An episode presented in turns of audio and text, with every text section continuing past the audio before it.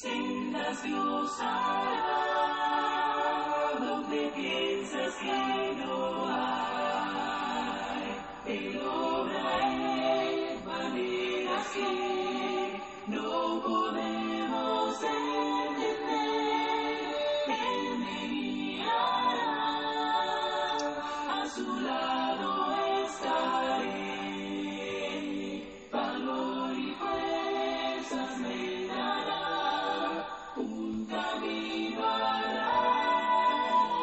Queridos hermanos y amigos, que Dios derrame muchas y grandes bendiciones sobre su vida en este hermoso día. Gracias damos a Dios por la oportunidad que nos da de meditar en su palabra. También a cada uno de ustedes por tomar de su tiempo y meditar junto a nosotros la palabra de nuestro Dios. Reciban salud de la Iglesia de Cristo en Siquirres. Para nosotros es un placer y una gran bendición el poder compartir la palabra con cada uno de ustedes. Romanos capítulo 8, versículo 38 y 39 nos dice, por lo cual Estoy seguro de que ni la muerte, ni la vida, ni ángeles, ni principados, ni potestades, ni lo presente, ni lo porvenir, ni lo alto, ni lo profundo, ni ninguna otra cosa creada nos podrá separar del amor de Dios que es en Cristo Jesús, Señor nuestro. Nuestra confianza en Dios debe ser completa. No debemos dudar nunca en sus promesas y en el gran amor que nos tiene. Pablo nos da un mensaje extraordinario en estos versículos.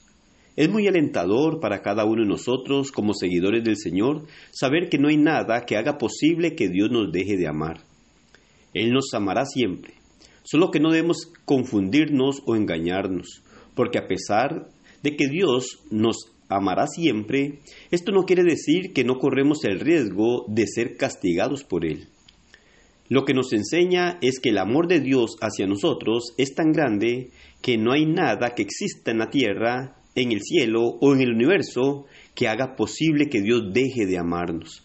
Y así nos lo muestra en el Evangelio de Juan 3:16, al decir que amó de tal manera al mundo que dio a su Hijo unigénito para rescatarnos. Su amor por la humanidad lo demostró en dar a su único Hijo en sacrificio por el rescate nuestro. A pesar que el amor de Dios es tan grande, no significa que únicamente con el sacrificio de su Hijo ya somos rescatados, o que ya tengamos la salvación. Porque si no le obedecemos, aunque Él nos ame tanto, no tendremos el perdón por nuestros pecados. Lo único que nos enseñan los versículos es que podemos tener una gran tranquilidad, un gozo inmenso de saber que Dios nunca dejará de amarnos. Pero la pregunta es, ¿existirá algo que nos lleve a dejar de amar a Dios? Podemos llegar a responder que no, que digamos que no hay nada que nos lleve a dejar de amarlo. Pero, ¿será esto cierto? Cuando le damos la espalda a Dios, ¿no será esto porque le amamos muy poco? Cuando descuidamos nuestra relación con Él o cuando vemos hipocresía a un hermano por sus acciones, cuando prefiero hacer otras cosas que darle el primer lugar a Dios, cuando mi ego o mi orgullo pesan más que humillarnos delante de Dios, cuando mis amistades o familiares son el primer lugar en mi vida y Dios pasa a un menor plano, cuando me avergüenzo de ser un seguidor del Señor ante mis amistades.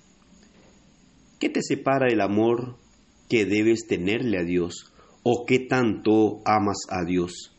La única manera de poder amar a Dios tanto es cuando comprendamos que vivimos por Dios y que vivimos para Dios.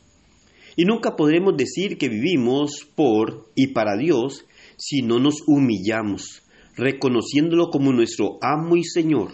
Solamente de esta manera Dios podrá trabajar en nuestras vidas, porque nos someteremos a Él, nos rendiremos a sus pies, porque cuando no vivimos para Dios, vivimos para nosotros mismos. Y cuando vivimos para nosotros mismos, solo buscamos ser vistos por los demás, solo buscamos beneficiarnos a nosotros mismos, solo nos preocupamos por el que dirán los demás y llegamos a vivir de una manera vana, porque esto no tiene aceptación delante de nuestro Dios.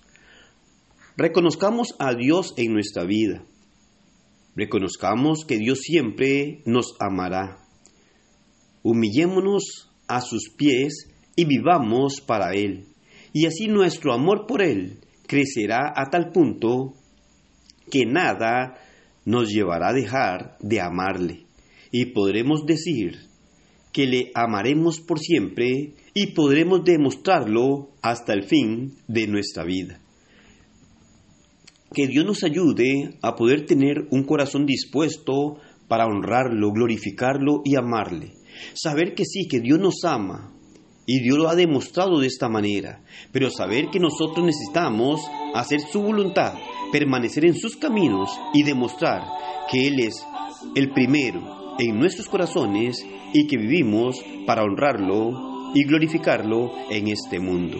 Que el Señor le bendiga y pase un excelente día.